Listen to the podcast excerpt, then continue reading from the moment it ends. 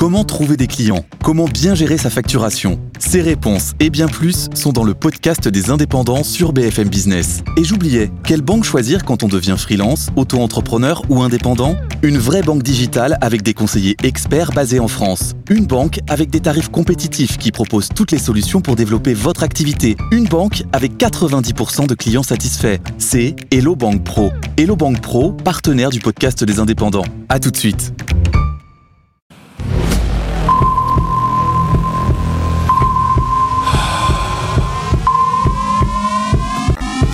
Nos invités passent au confessionnal. Ils livrent ici les bijoux de famille. Chaque soir, avant la clôture, leur sacro-sainte data. Julie Bertrand, êtes-vous prêt? Oui. Oui. Vous avez chacun une minute trente pour présenter une data forte qui marquera ceux qui nous suivent et nous regardent. Julie, à vous de jouer. Votre chiffre, votre data, c'est 113 milliards de dollars. Oui, c'est le montant des dépenses de R&D de Sur les cinq dernières années. Alors pourquoi c'est important? Parce qu'ils ont annoncé hier qu'ils mettaient un terme en fait au développement de leur fameuse euh, voiture qui devait être à la fois électrique et autonome. Euh, donc c'est un quelque chose, un projet, un projet qui s'appelait Titan, qui avait été lancé en 2014, euh, qui était très attendu et finalement ils mettent un terme à ça. Et c'est là où c'est intéressant, c'est de voir que finalement on ne sait pas exactement pourquoi ils voulaient aller dans ce domaine-là qui est un domaine extrêmement concurrentiel, Oui. sur lequel il y a beaucoup de difficultés. Mais une chose est sûre, c'est que ils dépensent effectivement et ils consacrent en fait, ils avaient consacré dans ce projet à peu près un milliard de dollars par an. Euh, donc, euh, en tout cas, Dixit des analystes, euh, des, des analystes, ce qui finalement était très faible quand on regarde ce qui est dépensé aujourd'hui dans, les, dans la voiture électrique, euh, dans la voiture électrique par les grands constructeurs où on est plutôt de l'ordre de 10 milliards euh, par an euh, pour des gens comme euh, notamment General Motors. Mais ce qui est important, c'est de voir que cet argent va être reconsacré et rerouté vers l'intelligence artificielle. Ah. Et ça, c'est ce qu'attendaient finalement les investisseurs, puisque on le sait, ils ont un problème de croissance des ventes.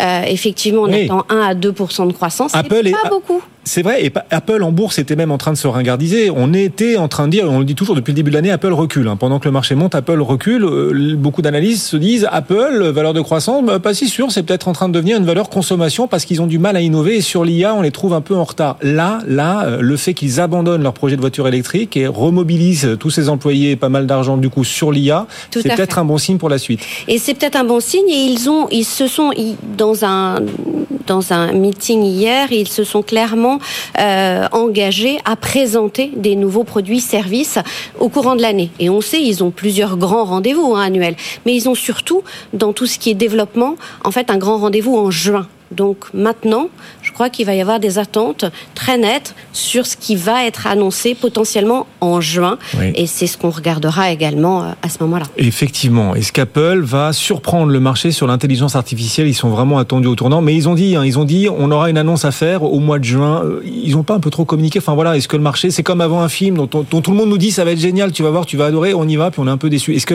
est-ce que Apple ne survend un peu pas, ne prévient pas un peu trop le marché qu'il y aura une annonce?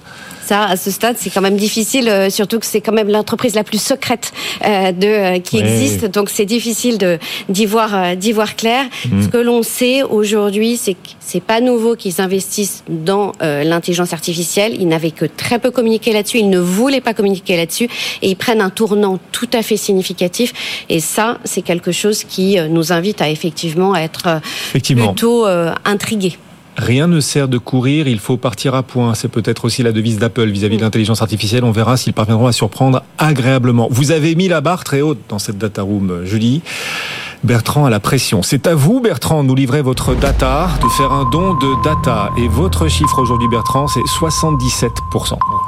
77% des sociétés introduites en bourse de Paris depuis 2012 ont un cours de bourse inférieur à leur cours de bourse d'introduction. Aïe.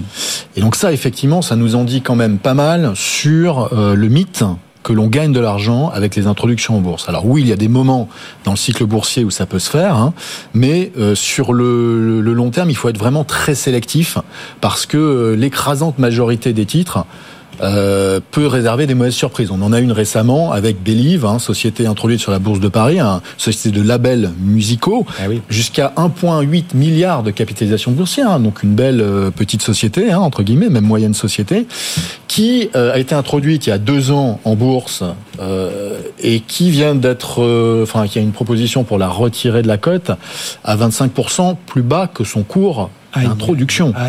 Sachant qu'entre-temps, sur deux ans et demi, le, SBF 120 a fait plus 20. Qu'est-ce qui s'est passé? Enfin, Vous parlez de Believe parce que c'est symptomatique de la plupart, la grande majorité, 77% des introductions en bourse, des valeurs en tout cas qui s'étaient introduites en bourse euh, en 2012, 77% naviguent aujourd'hui sous leur cours d'introduction de l'époque. 77%, c'est énorme. Alors que, et on reprend l'exemple de Believe, hein, le, le Believe est 20% en avance sur son business plan. En plus. Donc ça, ça veut nous dire quoi? Ça nous dit qu'en fait, les niveaux de valorisation sur lesquels sont proposées ces sociétés-là, par les banques d'affaires qui les introduisent sont trop élevées. Et elles sont trop élevées parce qu'ils ont la pression derrière des vendeurs, les vendeurs qui sont aujourd'hui essentiellement mmh. des fonds de private equity. Voilà. Ce sont plus des familles qui veulent investir et lever de l'argent. Donc le message aux investisseurs, en tout cas aux particuliers qui nous suivent et nous regardent, c'est pas parce que vous voyez une introduction en bourse d'une boîte qui peut vous plaire que vous sortirez forcément gagnant. C'est aussi l'idée. Attention à la valorisation. Effectivement. Un tout dernier mot, euh, Julie, puisque vous êtes spécialiste des États-Unis, dans quelques jours, dans cinq jours, le Super Tuesday, euh, cette grande journée, euh, combien dans combien d'États on aura la primaire des démocrates comme des républicains, je crois plus de, plus de 10 États. Plus de 10 États. C'est énorme, effectivement. Comment est-ce que vous voyez, en tant que gérante, euh, vous suivez ce marché américain, évidemment, son potentiel, vous investissez sur les États-Unis, comment est-ce que vous vous préparez à la présidentielle? Comment est-ce que vous sentez la, la campagne? Est-ce que vous vous dites, si c'est Donald Trump, il y aura une politique économique énormément différente de celle de Joe Biden, et donc le marché euh, va fortement réagir, ou on se dira, du point de vue des marchés, ben, finalement, économiquement, ce sera business as usual, que ce soit euh, Biden ou Trump Il y aura des changements euh, si euh, c'est effectivement euh, Donald Trump. C'est une voilà, ça il y, aura quand même un certain nombre d'inflexions. Ce qu'il y a, c'est qu'il y a vraiment un sentiment de déjà vu à la fois sur la partie présidentielle, mais surtout et c'est ce qui est le plus important sur la partie du Congrès. Puisque c'est là où en fait aussi tout se joue, puisqu'ici on a un, congrès qui est divisé, c'est-à-dire une chambre des, représentants et un Sénat qui ne sont pas euh, finalement du même parti politique, l'agenda législatif sera très difficile à mettre en œuvre.